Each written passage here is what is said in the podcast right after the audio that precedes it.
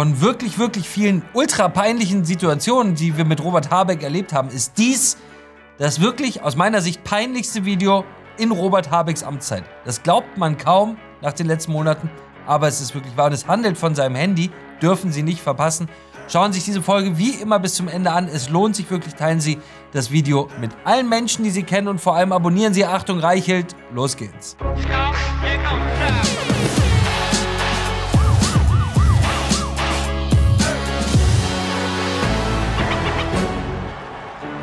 Herzlich willkommen bei Achtung Reichelt. Das Einzige, was diese Bundesregierung noch zusammenhält, was sie noch eint und verbindet, ist die Angst vor dem Machtverlust, die Furcht vor dem tiefen Sturz in die vollkommene Bedeutungslosigkeit und Lächerlichkeit.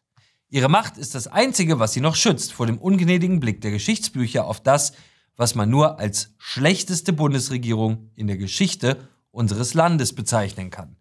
Sobald diese Clowns ihre Aura der Macht verlieren, wird nicht mal die Milde des Zurückblickens sie vor einem vernichtenden Urteil bewahren können. Der mittelmäßig begabte, aber hochvergessliche Verwaltungsbeamte Scholz und sein größenwahnsinniges Skurrilitätenkabinett. Wir werden von Leuten regiert, die uns allen Ernstes erzählen, dass sie die Fähigkeit haben, von Deutschland aus mit einem gewaltigen Windmühlenplan das Weltklima zu regulieren und zu retten. Mit der Öffnung der Wasserkraftwerke wird das hier alles in Ordnung kommen. Die uns aber gleichzeitig erzählen, es wäre vollkommen unmöglich, so etwas Simples wie eine Grenzkontrolle einzurichten. Sie behaupten, sie könnten den Planeten schützen, aber nicht das eigene Land. Sie behaupten in einer Talkshow nach der anderen, wir wären von all den Krisen der letzten Jahre einfach zu müde, um die Brillanz ihrer Politik zu erkennen. Wir Bürger wären zu schwach, um ihre grandiosen Ideen zu schultern und umzusetzen. Aber die Menschen sind nicht zu erschöpft von all den Krisen. Die Menschen wollen einfach nicht, dass Robert Habeck und Ricarda Lang ihre schöne Stadt in Mogadischu verwandeln. Hier sehen Sie die Zustände, die unsere Regierung in unserem Land schafft. Ein kurzes Video aus Dessau, eine Szene, wie sie in unzähligen Städten alltäglich geworden ist.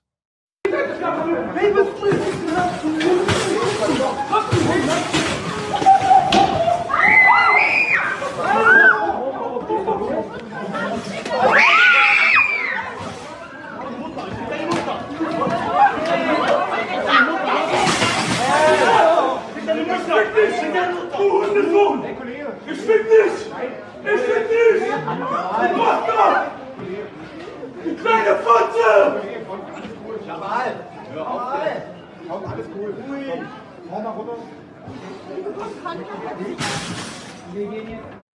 Wie vollends entkoppelt diese Leute inzwischen vom Land und seinen Bürgern sind, können Sie übrigens in einer gerade erschienenen ARD-Doku sehen, die als Propaganda gedacht war und als Peinlichkeit der Eitelkeiten endet.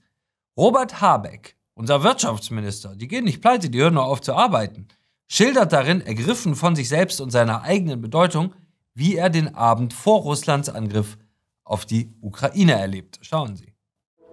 Ich habe noch abends mit dem Bundeskanzler gesprochen. Die haben gesagt, wenn was passiert und wir schnell handeln müssen, wir lassen die Handys über Nacht an und lassen die neben dem Bett liegen. Als ich dann um 4 Uhr guckte, was ist in der Nacht passiert, waren die Meldungen da.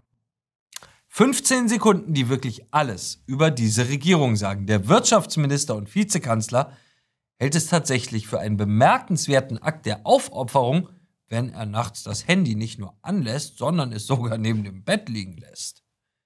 Was Alltag für unzählige Geringverdiener mit Rufbereitschaft ist, erscheint Vizekanzler Habeck als so besonders, dass er es stolz in einer Doku erzählt. Einmal habe ich nachts sogar mein Handy angelassen. Und noch besser, offenbar hat niemand Habeck Bescheid gesagt, dass in Europa Krieg ist. Schauen wir noch einmal ganz kurz rein. Als ich dann um 4 Uhr guckte, was ist in der Nacht passiert, waren die Meldungen da.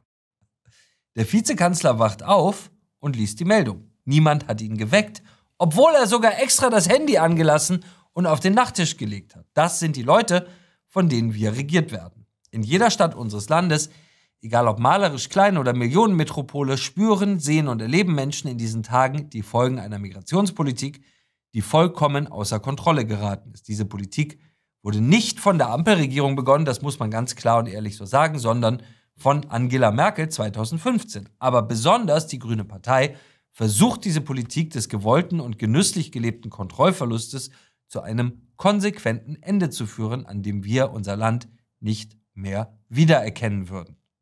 Die Grüne Partei glaubt daran, Deutschland durch Migration für immer verändern zu müssen. Jeder sieht es, jeder weiß es.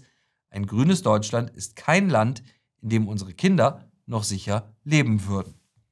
Weil inzwischen wirklich alle es bemerkt haben, geschehen bemerkenswerte Dinge. Politiker sagen plötzlich Sachen, für die man noch bis vor wenigen Tagen als rechtsradikal niedergebrüllt worden wäre, obwohl sie einfach nur den Zustand unseres Landes beschreiben. Hier ist der CDU-Vorsitzende Friedrich Merz im Interview bei den Kollegen von der Welt. Diese Bundesregierung hat keine Lösung für dieses Problem. Angeblich hat der Bundeskanzler heute ein Machtwort gesprochen. Jetzt verlassen sich auf Europa. In Ordnung.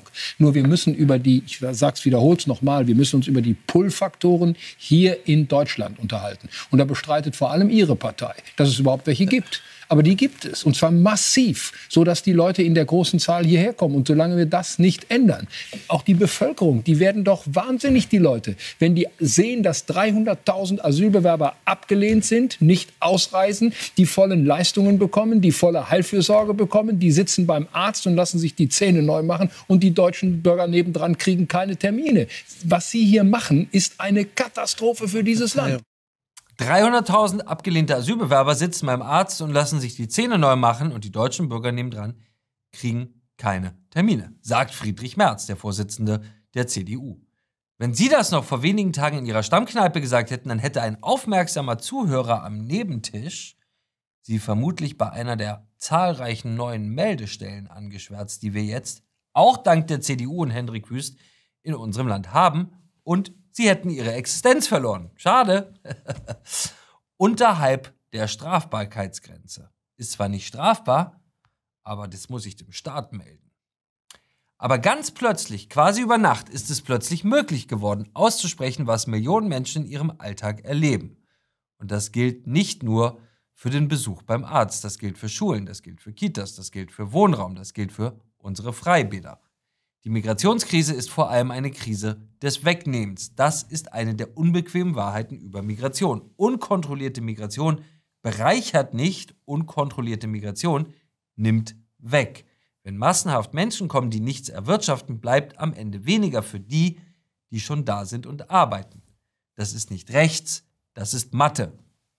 Innenministerin Nancy Faeser, die an jedem neuen Tag in ihrem Job versagt, für Sicherheit an unseren Grenzen zu sorgen, ist natürlich empört, empört und vermutlich auch zutiefst erschüttert über die Worte von Friedrich Merz. Hier ist, was sie zutiefst erschüttert, auf Twitter schreibt.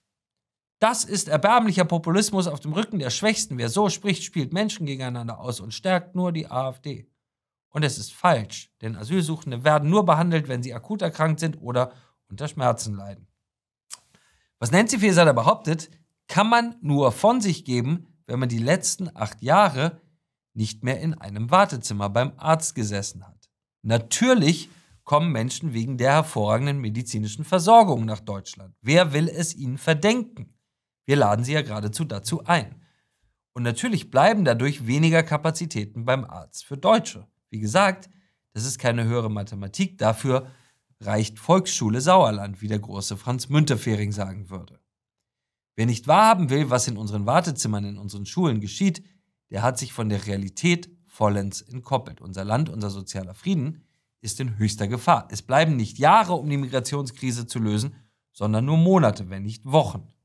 Aber das einzige Deutschland-Tempo, das es in der Migrationskrise bisher gibt, ist das enorme Tempo, mit dem immer mehr Menschen nach Deutschland strömen.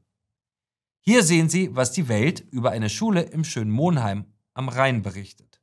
Aufruhr im Monheimer Stadtrat. Diese Eltern haben Angst, sind sauer auf ihren Bürgermeister. Auf dem Gelände der Schule ihrer Kinder will er 80 Flüchtlinge unterbringen. Ernsthaft? Sollen wir von Entführung reden, von Vergewaltigung, von Missbrauch, von Mord? Meine Frage ist nur, gibt es ein Sicherheitskonzept, wenn da 80 Flüchtlinge kommen, die gegebenenfalls traumatisiert sind oder nicht? Ja, klare Frage und klare Antwort. Nein, es wird kein Sicherheitskonzept geben. Und auch deshalb, weil das nicht nötig ist. Nicht nötig. Diese Leute sind nicht gefährlich, sagt der Bürgermeister. Wen soll das noch überzeugen, wenn wir nicht einmal wissen, wer diese Leute sind? Woher wollen wir wissen, wie sie sind, wenn wir nicht einmal wissen, wer sie sind?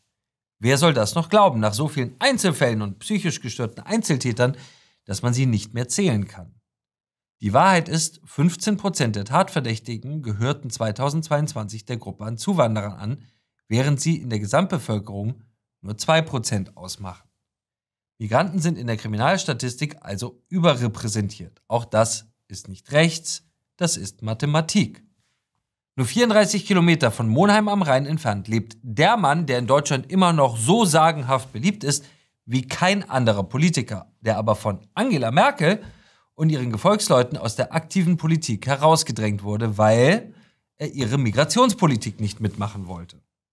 Wenn Wolfgang Bosbach morgen die Freie Republik Bensberg ausrufen würde, hätte er übermorgen 12 Millionen Einwohner. Bosbach ist kein Populist, sondern ein Volkstribun. Er hat kein politisches Amt mehr, aber immer noch Macht, weil so viele Menschen ihn lieben. Mein Kollege Ralf Schuler hat ihn besucht und mit ihm über die Migrationskrise gesprochen. Hier ist, was Wolfgang Bosbach zu sagen hat. Schon der Satz, wir müssen sie integrieren, ist schräg. Wenn ich in ein anderes Land gehe, aus welchen Gründen auch immer, muss ich mich integrieren in die gesellschaftlichen Verhältnisse des Landes, muss die Rechts- und Werteordnung akzeptieren. Aber wenn es an Integrationswillen fehlt, an Integrationskraft fehlt, dann kannst du noch so viele Integrationsanstrengungen machen. Als der Vater meines Schwiegersohns aus der Türkei eingewandert ist, vor vielen Jahrzehnten, da gab es keine Sprachkurse, da gab es keine Integrationskurse. Das war Integration durch Arbeit. Da war die Schaufel und da war die Baustelle. Da haben die Kumpels für Integration äh, gesorgt. Heute haben wir ein unglaubliches Angebot an staatlichen Integrationshilfen, was ich ausdrücklich begrüße. Und dabei tabuisieren wir, dass es bei einigen an der Integrationsfähigkeit fehlt, auch am Integrationswillen. Das sind die Probleme. Das ganze Interview sehen Sie nächste Woche bei Schula Fragen was ist auf news.de, nius.de. Wir haben kein Integrationsproblem. Bei uns leben Millionen Menschen, die sich perfekt integriert und zum Wohlstand unseres und ihres Landes beigetragen haben. Wir haben ein Problem mit Menschen, die sich nicht integrieren wollen. Es kommen zu viele Menschen, um Leistungen zu beziehen, statt Leistung abzuliefern. Wieder ist nun die Rede von der Obergrenze. Die Union ist für eine Zahl von 200.000 Menschen als sogenannte Integrationsgrenze. Die absolute Mehrheit der Menschen in Deutschland will genau so eine Obergrenze.